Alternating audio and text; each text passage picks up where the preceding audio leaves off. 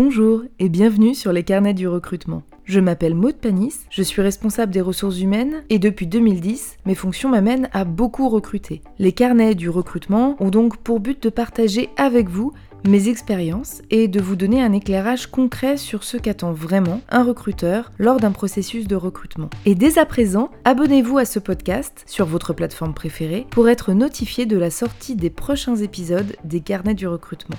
Dans ce troisième épisode, nous abordons une partie qui relève du savoir-être, l'attitude en entretien. Nous abandonnons le CV, dont nous avons abordé les points cruciaux lors des deux premiers épisodes. Nous sautons même l'étape de la qualification téléphonique, sur laquelle je reviendrai lors d'un futur épisode, et je vous propose de passer directement à l'étape de l'entretien.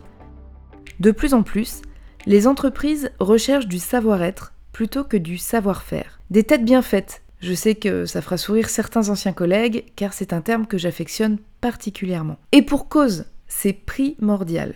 On peut former un collaborateur sur des compétences métiers, par exemple, pour qu'il progresse, mais on peut bien plus difficilement changer son savoir-être et sa vivacité d'esprit. Le recruteur va donc chercher, au-delà d'une tête bien faite, aussi un candidat capable de s'adapter, de s'impliquer, mais aussi capable de travailler en équipe et d'être managé relativement facilement. L'attitude en entretien est donc un des signaux à l'entrée en ce qui concerne votre potentiel savoir-être en entreprise. Il est donc indispensable de la soigner. Or, ce n'est jamais évident de savoir quelle attitude adopter en entretien, déjà parce que ça dépend de la personne en face de vous, de l'entreprise que vous visez, et même de votre état ce jour-là. Le stress n'aide pas non plus et est souvent au rendez-vous. En effet, l'entretien c'est un exercice qui n'est pas évident, car parler de soi pour la plupart des gens n'est pas courant, et les enjeux sont souvent grands lorsqu'on veut décrocher un poste qui nous plaît vraiment. Alors bien sûr, on peut se raccrocher à son CV, avec lequel on doit être à l'aise, et comme dit dans les épisodes précédents, qui doit mettre en exergue vos principales compétences pour le poste visé. Mais gare à ne pas rester le nez dans son CV pendant tout l'entretien. J'en vois régulièrement et c'est bien dommage. J'ai vu beaucoup de candidats juniors, comme expérimentés, arriver franchement stressé, avec une attitude parfois bien trop formelle, et qui n'était en tout cas pas du tout des attitudes naturelles. Et pourtant, en tant que recruteur, c'est ce qu'on attend, puisqu'on souhaite réellement évaluer la personne en face de nous afin de la projeter dans l'entreprise. Et une attitude au contraire trop décontractée n'est pas à mon sens bonne non plus, c'est parfois d'ailleurs le piège dans lequel les candidats expérimentés peuvent tomber. Typiquement, ça revient à être affalé sur sa chaise, venir sans stylo ni papier, regarder son téléphone. Alors, un candidat qui regarde son téléphone, heureusement, ça ne m'est pas souvent arrivé. Ou encore un candidat qui peut avoir un discours euh, assez fleuri ou pas très soigné. Il faut savoir rester professionnel. Le recruteur doit pouvoir vous imaginer face à n'importe quel client ou lors d'une réunion au sommet. Donc ce qu'il faut vraiment retenir, c'est soyez naturel. Point important, le recruteur n'est pas là pour vous juger, mais il est là pour évaluer vos compétences pour un poste donné. Donc c'est ce qu'on appelle les hard skills. Alors oui, parce que c'est in hein, de faire des anglicismes. Et le recruteur va également évaluer les soft skills, qui sont en fait notre manière de nous comporter, notre savoir-être. Le but est de se comporter de la manière la plus naturelle possible tout en restant bien évidemment professionnel. Pour éviter de stresser, je pense qu'il faut garder en tête quelque chose d'essentiel. Le recruteur et l'entreprise plus largement dans laquelle vous avez postulé ont tout autant besoin d'un candidat, du bon candidat, que vous d'un job et bien sûr idéalement du bon job. Les enjeux sont donc des deux côtés. Et même si souvent le stress est plus fort du côté candidat que du côté recruteur. Le recruteur, lui, a déjà normalement son CDI. Le recruteur peut néanmoins avoir de son côté des objectifs à réaliser et il peut avoir lui aussi la pression de la part de sa direction. Donc ne vous mettez pas la pression inutilement, ce qui pourrait nuire à votre prestation, entre guillemets, en entretien. Dites-vous que si le recruteur vous a fait venir, c'est qu'il a l'espoir de trouver en vous le bon candidat pour le poste. Par ailleurs, être professionnel et naturel ne signifie pas simplement être poli, mais aussi rester un maximum souriant, être dans l'échange, être à l'écoute de son interlocuteur. Même si vous avez beaucoup de choses à dire, surtout faites l'effort d'écouter votre interlocuteur.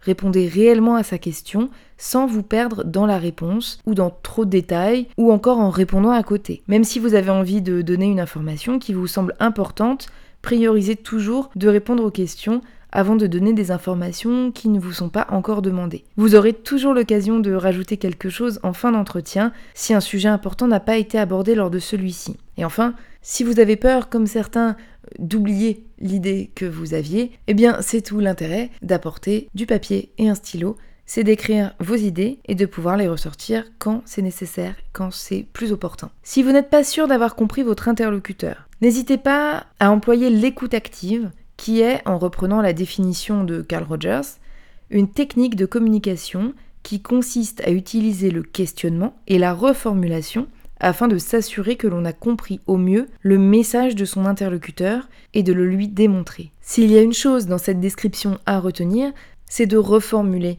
pour être sûr de bien avoir compris votre interlocuteur et de bien répondre euh, à ce qu'il vous demande. La deuxième chose importante, après être naturel, c'est de préparer votre entretien. Pour démontrer votre professionnalisme, je vous conseille vivement de bien évidemment vous préparer en amont, de vous renseigner sur la société, d'être capable d'en parler, et aussi d'avoir des questions à poser, parce que vous n'aurez pas toutes les réponses sur Internet. Le recruteur est également là pour aller plus loin, pour vous donner d'autres informations. Utilisez cet entretien pour aller plus loin dans la compréhension du poste et de la société, d'où l'intérêt de poser des questions. Et cela montrera aussi à votre interlocuteur que vous avez préparé l'entretien, compris le fond du poste, l'activité de l'entreprise, et également que vous êtes motivé. Vous préparer en amont permet également d'atténuer le stress de l'entretien, de mieux dormir la nuit précédente. Sachez que pendant l'entretien, l'aisance que vous aurez sera sûrement celle de votre niveau de préparation et non celle que vous avez l'habitude d'avoir. Donc, plus vous êtes préparé, plus vous serez à l'aise normalement pendant cet entretien. Alors également, j'en parlais tout à l'heure, et cela vous paraîtra certainement du bon sens, apporter des QE, comme disait un de mes managers, anciennement militaire de carrière. Donc, ça veut dire apporter de quoi écrire. J'ai régulièrement des candidats, et quand je dis régulièrement, c'est très régulier, qui arrivent les mains dans les poches, et, je comprends toujours pas pourquoi. Alors, j'ai fait parfois la réflexion à mes candidats, sur le ton évidemment de l'humour, en leur disant euh, J'espère que vous avez eu une bonne mémoire, puisque j'aime bien qu'on m'envoie une petite synthèse écrite à la suite de l'entretien sur tout ce que j'ai pu vous dire sur la société. Ce qui est vrai, c'est vraiment quelque chose que je demande. Et il est vrai qu'en général, je donne beaucoup de chiffres, beaucoup d'informations et des mots-clés, justement, pour que le candidat puisse être encore plus percutant et pertinent en deuxième et troisième entretien dans le but de l'aider dans ce processus de recrutement. Et alors, quand je leur dis ça, j'ai très régulièrement cette réponse de la part euh, du candidat. Vous inquiétez pas, tout est dans ma tête. Je vous cache pas que 70% du temps, le candidat me fait un compte rendu qui, évidemment, ne reprend pas de manière précise les mots-clés que j'ai pu lui donner, ni les chiffres, bref, ce qui faisait la richesse des données que j'ai pu lui apporter en entretien, au-delà de ce qu'il avait pu éventuellement euh, préparer en amont, puisque tous les candidats malheureusement ne préparent pas leur entretien. Ne faites pas partie de cela, s'il vous plaît. Alors prendre de quoi écrire, cela vous permet aussi de pouvoir noter vos questions au fur et à mesure de l'entretien, sans forcément couper votre interlocuteur, et de démontrer tout simplement que vous avez de bons réflexes professionnels. Parce qu'en effet, en général, lorsque vous allez chez un client, ou même en réunion, vous prenez forcément de quoi écrire, que ce soit votre PC ou un cahier. Donc un candidat qui arrive les mains vides ne donne jamais une bonne image, même si vous avez effectivement une bonne mémoire. Par ailleurs, n'hésitez pas à prendre des notes sur votre cahier lors de la préparation de votre entretien. Peu de recruteurs, je pense, vont vous demander du par cœur. S'il vous demande ce que vous avez compris de l'entreprise, vous pouvez très bien lui proposer de reprendre vos notes pour être d'autant plus précis. Le recruteur ne recherche pas quelqu'un qui sait faire du par cœur, sauf pour peut-être certains postes très particuliers, mais surtout un candidat qui va être capable de comprendre et de synthétiser. La prise de notes est à mon sens un point tellement essentiel pour moi et qui en dit tellement long sur un candidat que cela fait maintenant 8 ans je note cette information lors de mes entretiens, à savoir si le candidat prend des notes ou non et s'il a de quoi écrire. En effet, en général, ça va de pair avec une certaine forme de rigueur du candidat et de sérieux également. Ce sont deux traits de caractère, la rigueur et le sérieux, que l'on recherche en général lors d'un recrutement pour à peu près la plupart des postes et dans la plupart des entreprises à plus ou moins forte dose. Alors quelques petits conseils annexes que j'avais un petit peu de mal à placer dans des grands thèmes, mais qui est important, je pense, à rappeler dans cet épisode. Le premier, c'est un détail, mais ça peut vous simplifier la vie. Si on vous propose de l'eau ou un café, je vous invite plutôt à le refuser et éventuellement à amener votre propre bouteille d'eau si vous avez peur d'avoir soif. Se retrouver avec un gobelet dans les mains n'est jamais évident. Doit-on le redonner au recruteur une fois vide à la fin de l'entretien? Doit-on trouver une poubelle dans une entreprise que l'on ne connaît pas?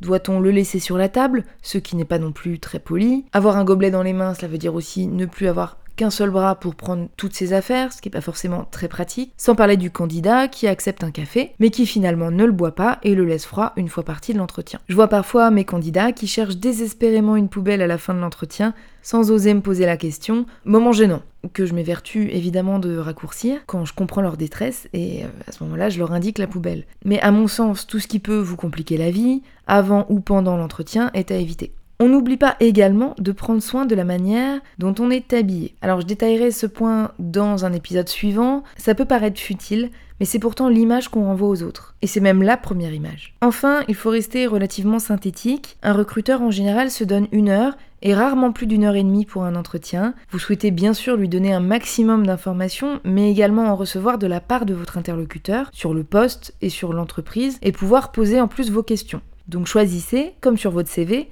les informations que vous donnez afin d'aller à l'essentiel et soyez précis dans vos questions afin de rester dans un timing raisonnable pour un entretien. On arrive à la fin de cet épisode et si je devais résumer en bref, je dirais soyez naturel et prêtez attention à être souriant, ne pas couper la parole à votre interlocuteur et donc être à l'écoute, prendre des notes, être synthétique, reformuler si quelque chose ne vous paraît pas clair, poser des questions, soyez curieux, cela démontrera d'autant plus votre motivation. Et enfin, restez bien évidemment poli.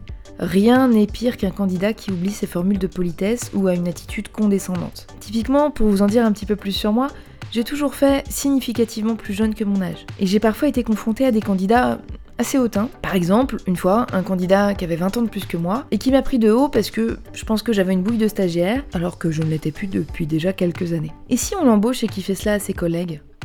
Et s'il se comporte comme ça avec les clients de l'entreprise, quel autre préjugé peut-il avoir? Et au-delà du côté franchement désagréable de la situation, car j'aime autant vous dire que l'entretien était loin d'être sympa à mener, ce sont de vraies questions sur son savoir-être professionnel que le recruteur peut se poser. Donc attention à votre attitude, au-delà même des formules de politesse. Et pour conclure l'entretien, n'hésitez pas à demander la suite des événements pour savoir quand espérer une réponse ou un retour de la part du recruteur. Cela vous permettra d'avoir une deadline, de ne pas être dans le flou pour la suite, de pouvoir même éventuellement le relancer s'il ne vous rappelle pas dans cette deadline, et cela démontre également que vous êtes structuré et rigoureux. Merci d'avoir écouté les carnets du recrutement. Si cet épisode vous a plu et que vous souhaitez soutenir ce podcast, vous pouvez laisser 5 étoiles ou un commentaire sur votre plateforme d'écoute, ou bien le partager sur les réseaux sociaux. Et bien sûr, N'hésitez pas à vous abonner sur Spotify, Apple Podcast, Deezer ou encore Google Podcast pour être notifié des prochaines sorties de la chaîne. Très chères candidates et candidats, je vous dis à très bientôt.